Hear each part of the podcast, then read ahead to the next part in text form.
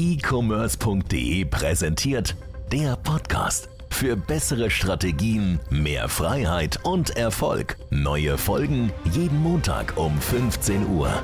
Willkommen zurück hier beim e-commerce.de Podcast. Heute mit dem Thema Wachstum und Skalierung. Zwei Begriffe, die oft mit dem ja, E-Commerce-Business in Zusammenhang gebracht werden. Was ist eigentlich der Unterschied? Denn es gibt einen gewaltigen Unterschied zwischen Wachstum und Skalierung. Das eine ist deutlich interessanter als das andere und ähm, wie du das Ganze für dein Business, dein FBA oder E-Commerce-Business umsetzen kannst, darüber sprechen wir heute. So, für die, die YouTube äh, schauen, die sehen jetzt gerade diese wunderschöne Al-Avoca-Saft. Flasche oder Dose oder wie auch immer man das nennt, äh, in meiner Hand. Ich mache wieder, mach wieder Saftkur. Jetzt äh, heute erster Tag. Das machst du jedes Jahr, hast du gezählt. Ich mache ne? das jedes Jahr. Eigentlich mache ich das immer in der Fastenzeit, also vor Ostern. Ähm, irgendwie habe ich das dieses Jahr, warum auch immer, nicht hingekriegt. Äh, jetzt mache ich es aber äh, nach Ostern. Okay. Hol ich es noch nach. Würdest du es den Leuten empfehlen, so eine Saftkur? Äh, also es ist jetzt Was die- versprichst du dir davon? Also die, es ist jetzt das vierte, vierte Mal, dass ich das mache. Ich habe einmal acht Tage gemacht. Äh, ich glaube zweimal fünf und einmal vier. Ich erinnere mich gerade an Adrian, der das auch gemacht hat und dann so ein mies Durchfall Nee, der hat das doch dann sofort Magenprobleme, glaub abgebrochen. ich. Nee, der hat ich, vorher schon, der war eine Woche vorher krank gewesen und dann haben wir die ganzen Säfte, die im Kühlschrank waren, getrunken, weil er nicht zur Arbeit gekommen ist, weil er die ganze Zeit krank war. Auf jeden Fall, ähm, ja, Saftkur äh, oder allgemein Fasten ist, äh, ist halt eine ja, sehr geile Sache, meiner Meinung nach, für den Kopf vor allem. Also ich weiß, ich weiß nicht genau, ob das wirklich gesund ist. Ich glaube, wenn man fett ist und abnehmen will, dann lohnt sich sowas extrem, weil du hast halt ein extremes Kaloriendefizit. Kann aber auch sein, dass es dann so jojo-technisch zurückkommt. Aber es ist auf jeden Fall, glaube ich, um so einen Einstieg zu finden, wahrscheinlich ziemlich gut. Ähm, ist wahrscheinlich auch irgendwelche, keine Ahnung, positiven Auswirkungen, Detox-technisch, Entgiftung. So Entgiftung, Entschlackung und so, ne? Ja, ja, aber habe ich jetzt nicht so Probleme mit, aber es ist immer eine sehr, sehr krasse Sache für den Kopf, weil man auf einmal so ein ganz anderes Bewusstsein wieder für Essen bekommt. Also das merkt man jetzt schon, dieses, dass du Essen viel mehr wertschätzt und äh, viel mehr auch wieder so dieses Gefühl dafür bekommst, das ist so wie Atmen, weißt du, das, man atmet halt Ja. einfach und man isst halt einfach. Ja, du machst dich präsent dabei.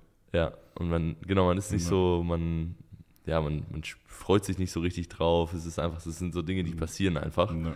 Äh, und das ist, äh, ich, das finde ich immer sehr geil. Das ist immer der, der krasseste Effekt bei mir. Und das hält immer so ein, zwei Wochen danach auch an. Das heißt, wenn du die Saftkur beendet hast, was wird die erste Mahlzeit sein? Ja, ich habe sonst immer tatsächlich, aber das habe ich mir jetzt mal sagen lassen, dass das komplett bescheuert ist. Und das ist auch komplett bescheuert. Ich habe nämlich sonst immer angefangen, jedes Mal mit einem Salat, mit so einem Chicken-Salat mit äh, gerösteten Pinienkernen. Den mache ich mir zu Hause selber. Ich liebe das. Aber äh, danach habe ich immer mega Bauchschmerzen, weil man soll erstmal danach eigentlich kein, äh, kein Fleisch essen. Also äh, Okay. erstmal jetzt, keine Ahnung, die erste Mahlzeit nicht direkt so Chicken und Pinienkerne und dann noch Blockhaus. so viel Öl und so. Also Blockhaus ist dann nicht direkt nach. äh, sondern keine Ahnung, was diesmal. Aber irgendwas Geiles muss es schon sein. Vielleicht, wo ich gerade so einen Avocado-Drink habe, so Avocado. Apfel.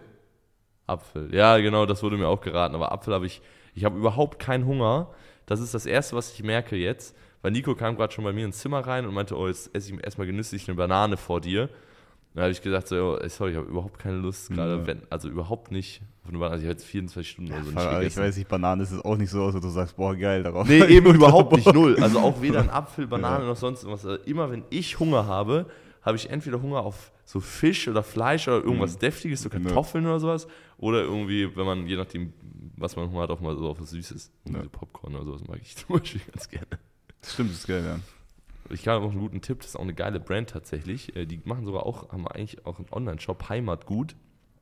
Die machen so, so ein bisschen auf Gesundheit und äh, mit guten Nährstoffen so Süßigkeiten. Weißt du, zum Beispiel so Popcorn halt mit Hm. Kokosöl statt Butter und äh, weniger Zucker, trotzdem aber irgendwie süß. Aber es schmeckt tatsächlich ganz geil von denen. Das äh, fresse ich relativ viel. Ja. Aber äh, ich bin gespannt. Also ich lasse mich überraschen. Dieses Mal wieder. Ich kann auch jemandem empfehlen. Ah, nee, das sowas sollte ich nicht machen. Das ist aber auch interessantes E-Com-Product eigentlich. So eine Saftkur. Daraus kann man nämlich ein Learning ziehen, weil diese Säfte, ich weiß jetzt gar nicht, was das gekostet hat, aber es kostet mal irgendwie knapp 200 Euro. Und ähm, diese Säfte sind, glaube ich, geil so. Also das kommt auch an, so gekühlt und so weiter und so Mhm. fort. Aber die Anzahl an Säften, ich glaube, es sind jetzt, ich habe es jetzt für fünf Tage, glaube ich, bestellt, fünf Tage mal sechs Säfte sind 30 Säfte für knapp 200 äh, Euro. Das Mhm. bedeutet, jeder Saft kostet fast Sechs 6 Euro, Euro, ja. und die sind echt nicht groß Nein. und die werden halt komplett in einem Paket versendet. Das heißt, es ist ultra. Du zahlst halt für die Bequemlichkeit so ein bisschen. So, das Nee, ist das All-in-One-Package. Ja, genau, du bezahlst für dieses Paketding, Ja. weil du kannst ja auch in den Laden gehen und dir Säfte holen für Ja. 3 Euro, die auch geil sind. Und 3 Euro ist ja auch schon teuer eigentlich. Ja. Aber die machen halt die Kohle darüber, dass sie es halt nicht als Saft verkaufen, sondern als Saftkur, was wieder so ein ganzes, Ja. das ist sozusagen so ein, Leute kaufen das mit so einer Intention, sind bereit viel mehr Ja. Geld auszugeben. Also die Vermarktung ist sozusagen von verkaufst du kein Supplement, kein Vitamin C-Supplement, sondern du kaufst den Immunbooster, der irgendwie noch Ja. einen anderen Bestandteil mit drin hat.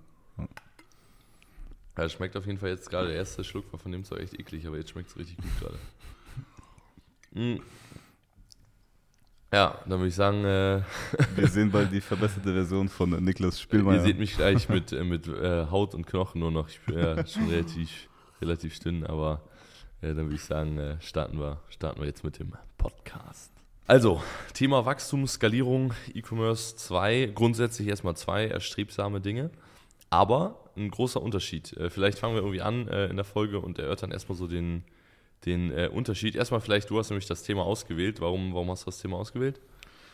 Das Thema habe ich ausgewählt, weil ich, ähm, ja, ehrlich gesagt, wirklich auch so den Unterschied mal zwischen Wachstum und Skalierung klar definieren möchte, was denn wirklich erstrebsam ist, was vielleicht manche Leute als Ziel verfolgen, die sagen, hey, ich will, mein Unternehmen soll wachsen, so gesundes Wachstum, das ist doch alles, was ich brauche in einem Unternehmen, oder die Leute, die das im Endeffekt verstanden haben, das Game, die sagen, nein, ich will nicht wachsen, ich will skalieren. Und Ja. ähm, ja, der Unterschied würde ich sagen, generell Wachstum ist so ein gesundes Wachstum von, keine Ahnung, 100, 150, 200 Prozent, so im Jahr vielleicht, ist schon sehr stark. Skalierung würde ich sagen, ist wirklich mit einem Multiplikator, dass irgendwie Faktor 2, 3, 4 deine Umsätze, Gewinne irgendwie halt, ja, im Endeffekt verdreifachst, vierfachst etc. Ja, also unabhängig von der Definition von Wachstum und Skalierung, sind erstmal beides positive Dinge. Also auch zu wachsen ist jetzt nichts Negatives. Skalieren ist aber sozusagen die skalierte Form von Wachstum. Also skalieren ist die, ist die, ist ein Level über Wachstum. Äh, Wachstum bedeutet für mich auch genau, dass es einfach vorangeht und Skalierung bedeutet, dass ich mit weniger Aufwand mehr schaffe. Also dass ich sozusagen wie so eine Art Schneeball losrolle, der immer größer und immer schneller wird, ohne dass ich mehr schieben müsste als jetzt, ähm, als jetzt sonst. Und tatsächlich kann man sich entscheiden, ob man ein wachstumsorientiertes Unternehmen aufbauen möchte oder da muss man nämlich bestimmte Dinge für tun, ein Unternehmen aufbauen will, was überhaupt skalierbar ist. Denn es gibt ganz viele Businesses und es gibt auch ganz viele Dinge im E-Com, die viel schwieriger skalierbar oder fast gar nicht skalierbar sind. Ähm, um, Zum Beispiel. ja, um, um vielleicht mal so ein Beispiel zu machen, äh, was ich oft, äh, oft höre in letzter Zeit, sind so Leute, die wollen wieder so Handelsware über Amazon verkaufen. Ne? Und dann kaufen die immer so ein Rest, also so ein Restposten-Geschäftsmodell ist das irgendwie. Und dann kaufst du halt Restposten ein, ja, äh, stellst es auf Amazon und machst damit halt ein bisschen Profit. Ne? Das, glaube ich, funktioniert auch so. Das ist halt eine Sache, wo man meistens einen schlechteren Stundenlohn hat, als wenn man jetzt einfach irgendwo arbeiten geht. Aber das Problem ist, dass dann sind halt immer 300, 400, 500 Dinge am Start, ne, von den Einheiten vielleicht, teilweise sogar noch weniger. Und wenn die dann halt einmal abverkauft sind, dann sind die halt abverkauft und ähm, dann hat man sozusagen so einen Umsatz gemacht. Das heißt, es ist jetzt nichts, was sich sozusagen selbst so immer größer werden lassen würde. Oder was halt dieses, jeder kennt das ja, dieses exponentielle Wachstum, ne? dass so, eine, so ein Wachstum die ganze Zeit da ist und irgendwann äh, Ja. exponentiert sich das dann sozusagen extrem stark hoch. Das wirst du mit so einem Business nur sehr, sehr, sehr, sehr, sehr schwierig hinbekommen und eigentlich höchstens, wenn du einen Weg findest, unzählige Mitarbeiter äh, zu holen, die das dann sozusagen für dich machen. Es ist halt ein so unprofitables äh, Business in den meisten Fällen, dass es auch eigentlich gar nicht möglich ist, überhaupt da jemanden von zu bezahlen. Aber ist exponentielles Wachstum, also hast du jetzt ja ganz schön so gezeigt, so wenn du Wachstum hast, das ist ja okay, hey, du hast mäßig, würde ich sagen, in, die Steigung irgendwie misst von dem Diagramm, äh, Diagramm irgendwie so eine ja, gerade mit einer gewissen ähm, Steigung eben und irgendwann kommt ja dieses exponentielle Wachstum, wo du dann halt eher schon so, ja, diesen Faktor hast, wo du es multiplizierst. Exponentielles Wachstum hat ja mäßig schon was mit Skalierung auch zu tun. Genau. Weil der Punkt davor, bis du zu diesem exponentiellen Wachstum kommst, würde ich sagen, ist für mich normales Wachstum und dann, wenn dieser exponentielle Faktor mit reinkommt, dann ist es so die Skalierung eben. Ja, ja, das ist, man kann das ganz gut sehen an so diesen riesen Companies, die auch echt skaliert sind, sowas wie Amazon zum Beispiel. Wenn du jetzt Leute fragst, wie alt ist Amazon, seit wann gibt es das, dann sagen die meisten Leute ja irgendwie so seit sieben, acht, neun Jahren oder so, aber es gibt es ja tatsächlich schon seit über, äh, über 25 Jahren. Ich glaube 1997 ist das gegründet worden.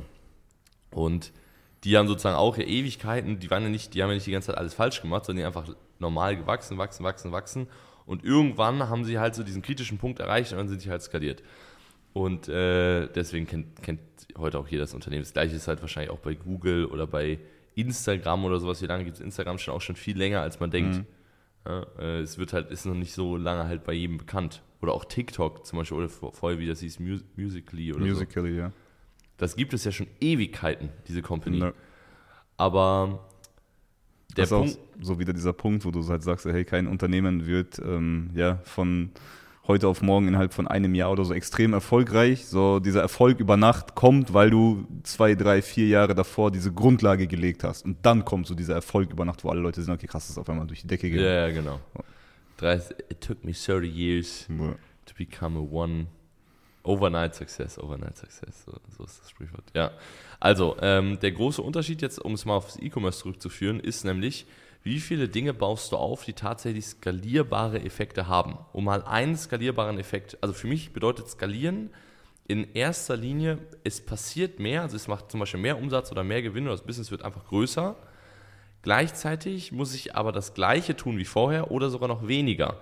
Das heißt, das Business wird auch deutlich effektiver.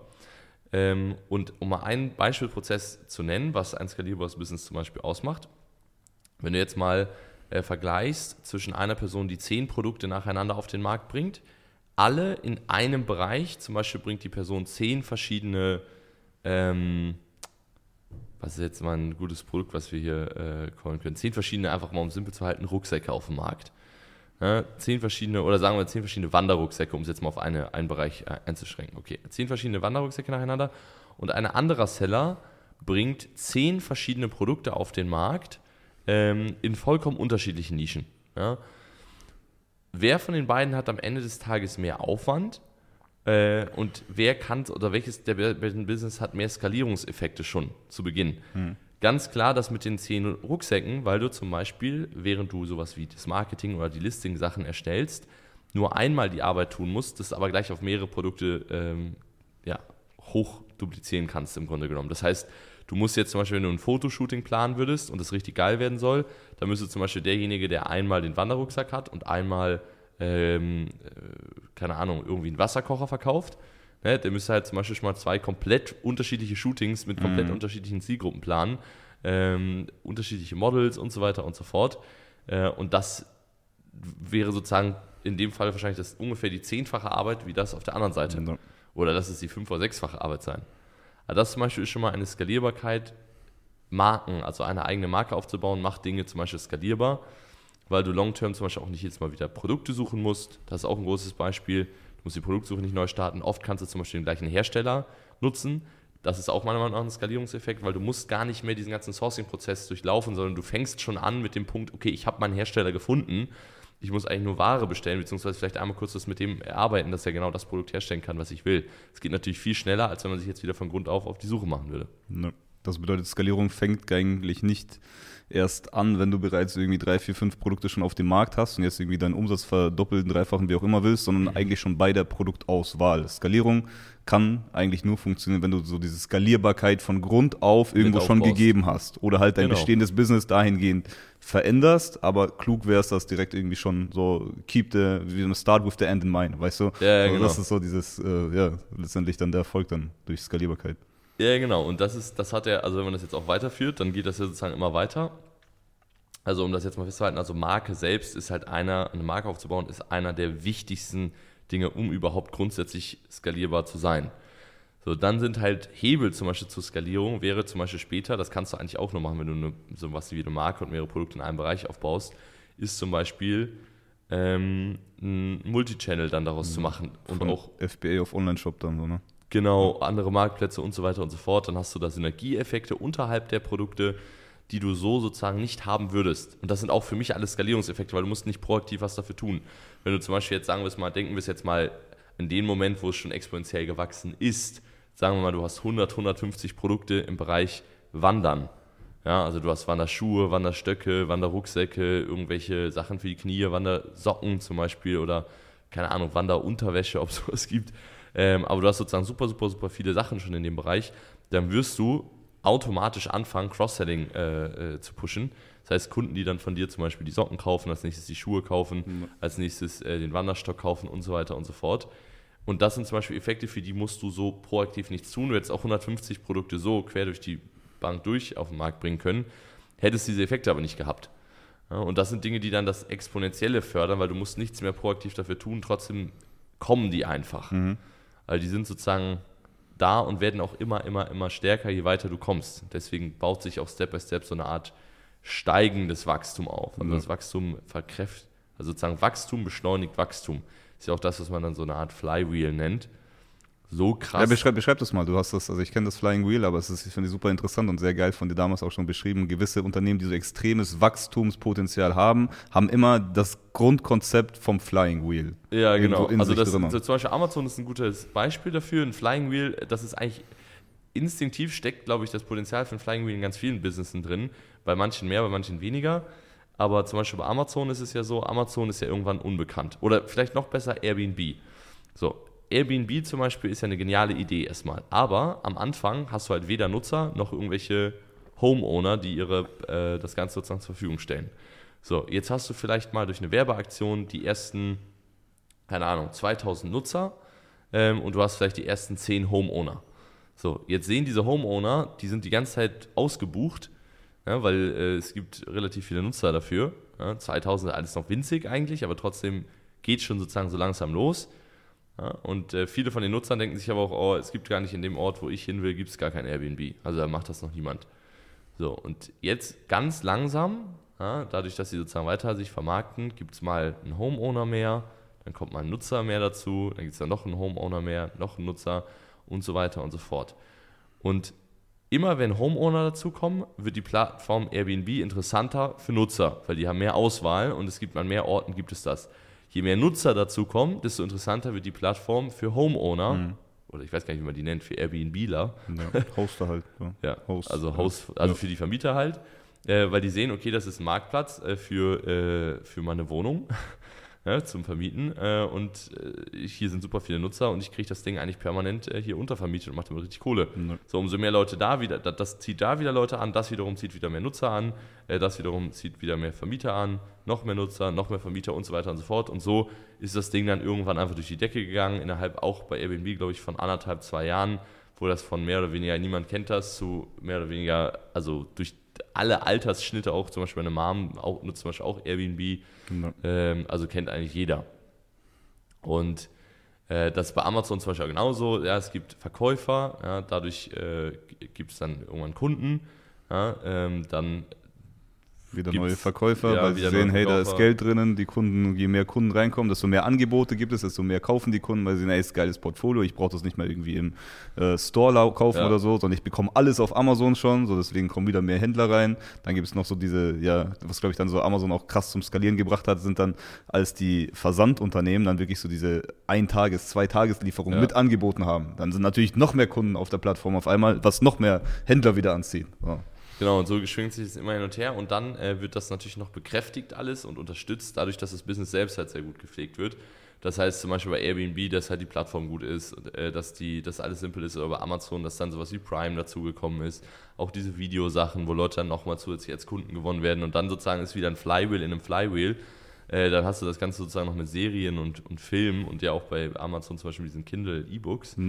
Ähm, und baust dir sozusagen überall so Dinge, die dann gegenseitig nochmal das Wachstum in dem Fall, das ist eher Wachstum dann, unterstützen. Das heißt, es ist auch nicht Sinn, also nicht alle Sachen sind skalierbar. Manche Dinge sind einfach nur Wachstum, zum Beispiel bei Amazon, ähm, was, was vielleicht zum Beispiel so ein Wachstumsding ist, würde ich jetzt mal äh, sagen, sind zum Beispiel diese Filme und Videos. Damit wachsen die einfach brutal krass. So, es ist voll sinnvoll, das dazu zu ergänzen, dann sind die Leute noch abhängiger von der Plattform. Das äh, ist jetzt aber nicht so, dass es sich dann ja, das ist natürlich auch ein kleines Flywheel, umso mehr Nutzer dann dieses Prime haben, desto mehr Kohle haben, die können geilere Filme äh, wieder produzieren. Ne? Dadurch kommen halt dann auch vielleicht wieder noch mehr Leute. Aber zum Beispiel ähm, dieses äh, Konzept gilt es halt zu übertragen auf, auf, auf dein Business. Also was kannst du, wenn du jetzt gerade mal Zuhörer, Zuhörerin einfach zuhörst und überlegst währenddessen, hey, was sind denn Dinge, die jetzt oder in den nächsten Wochen und Monaten in meinem Business skalieren könnten? Also Dinge, die ich tue und die gleichzeitig aber automatische positive Auswirkungen eigentlich mehr oder weniger für immer haben. Ja, also zum Beispiel, okay, ich bringe ein neues Produkt raus. Ja, ich, ich erschaffe zum Beispiel vielleicht sowas wie eine Markengeschichte oder eine Marken- oder Brand-Story und die kann ich für jedes weitere Produkt in dem äh, Bereich immer wieder verwenden, habe dadurch weniger Aufwand, aber das gleiche Ergebnis. Teilweise sogar noch ein besseres Ergebnis. Ja? Weil äh, du kannst dann zum Beispiel, wenn du jetzt 20 Produkte hast in einem Bereich, könntest du zum Beispiel auch viel mehr Geld in ein Shooting investieren, damit das Shooting viel geiler wird. Es kostet dich pro Produkt am Ende trotzdem weniger, du hast aber trotzdem eine bessere Qualität als alle anderen. Also das zum Beispiel, das sind auch Skalierungseffekte, du hast irgendwann einen unfairen Vorteil vor deiner Konkurrenz, weil du durch deine pure Größe einfach bessere Qualität für weniger äh, produzieren kannst. Mhm.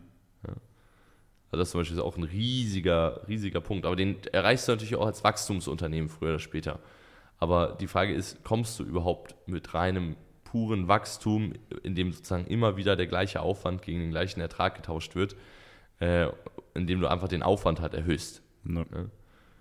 Oder schaffst du es halt, die Sachen skalierbar zu machen und den Aufwand gleich zu behalten oder sogar zu reduzieren und trotzdem zu wachsen.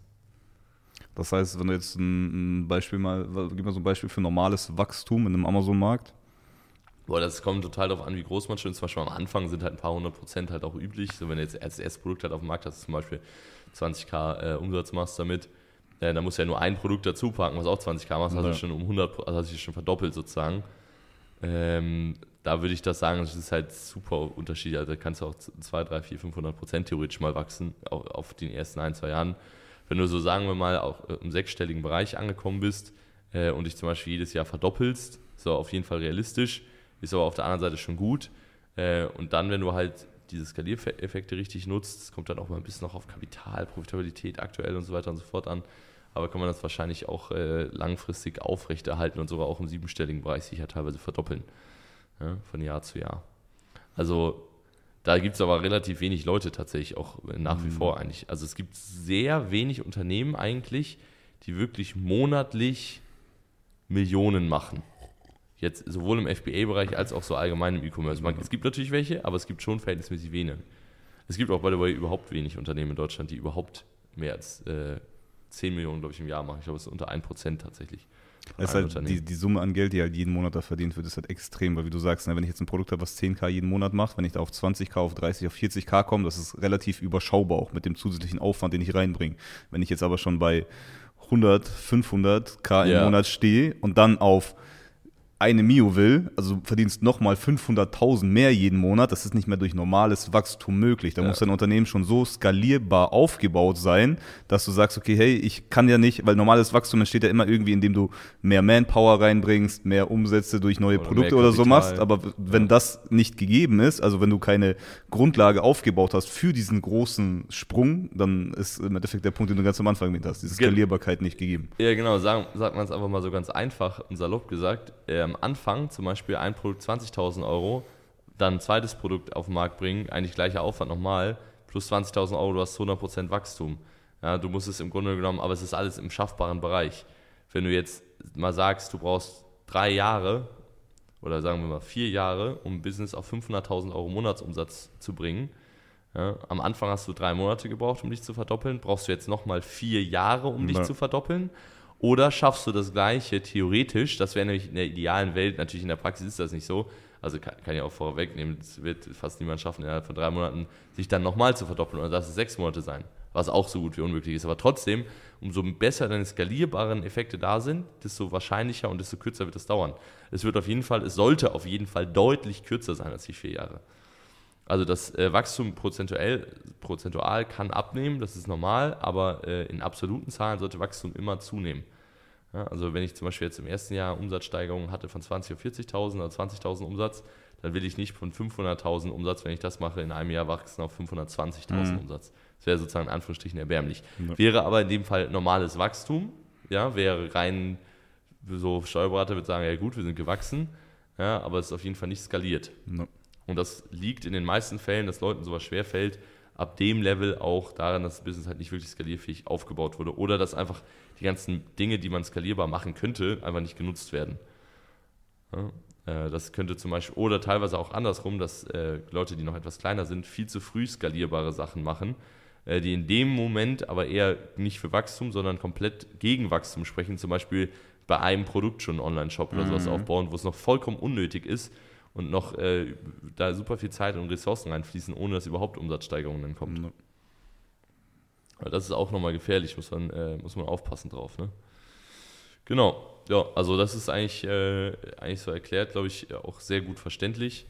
Ähm, und du kannst jetzt ja mal für dein Business einfach betrachten, welche Dinge kannst du aktuell tun, bei denen du oder von denen du weißt, dass sie dir in Zukunft ja, Arbeit ersparen, beziehungsweise in Zukunft dafür sorgen, dass du we mit weniger Arbeit mehr erreichen kannst. Also Marke aufbauen, Grundstrukturen äh, aufbauen, das sind auch zum Beispiel Prozesse. Unternehmen ohne Prozesse sind nicht skalierbar. Wenn du zum Beispiel sagst, ich will mal auf 500k oder eine Million im Monat kommen, dann musst du auch früher oder später Mitarbeiter einstellen. Wenn es aber keine Prozesse gibt oder überhaupt niemand weiß, wie was überhaupt abläuft, nur du weißt das irgendwo in deinem Kopf, dann ähm, wie soll das funktionieren? Ne? Also das sind alles Dinge, die sozusagen zu Problemen werden. Und äh, wenn du sozusagen Unterstützung dabei möchtest, dass du dein Business nicht nur wachstumsorientiert aufstellst, was sicherlich auch nicht verkehrt ist, ähm, aber vor allem an den Punkten, wo skaliert werden kann, auch skalierst, melde dich bei uns, bewirb dich für ein kostenloses Erstgespräch für unser Fulltime-Training, ähm, wenn du jetzt gerade so zwischen 20 und 100.000 stehst oder gerne auch für unsere Mastermind, äh, wenn du über 100.000 stehst. Ja, ähm, und in dem Sinne hoffen wir natürlich, dass es euch wieder gefallen hat, hier uns zuzuhören. Und äh, wir freuen uns über euer Feedback und dann hören wir uns nächste Woche Montag wieder. Mein Name ist Niklas Spielmeier, zusammen hier mit Tim Fröhlich. Bis zum nächsten Mal. Weiterhin viel Erfolg euch. Macht's gut. Ciao, ciao.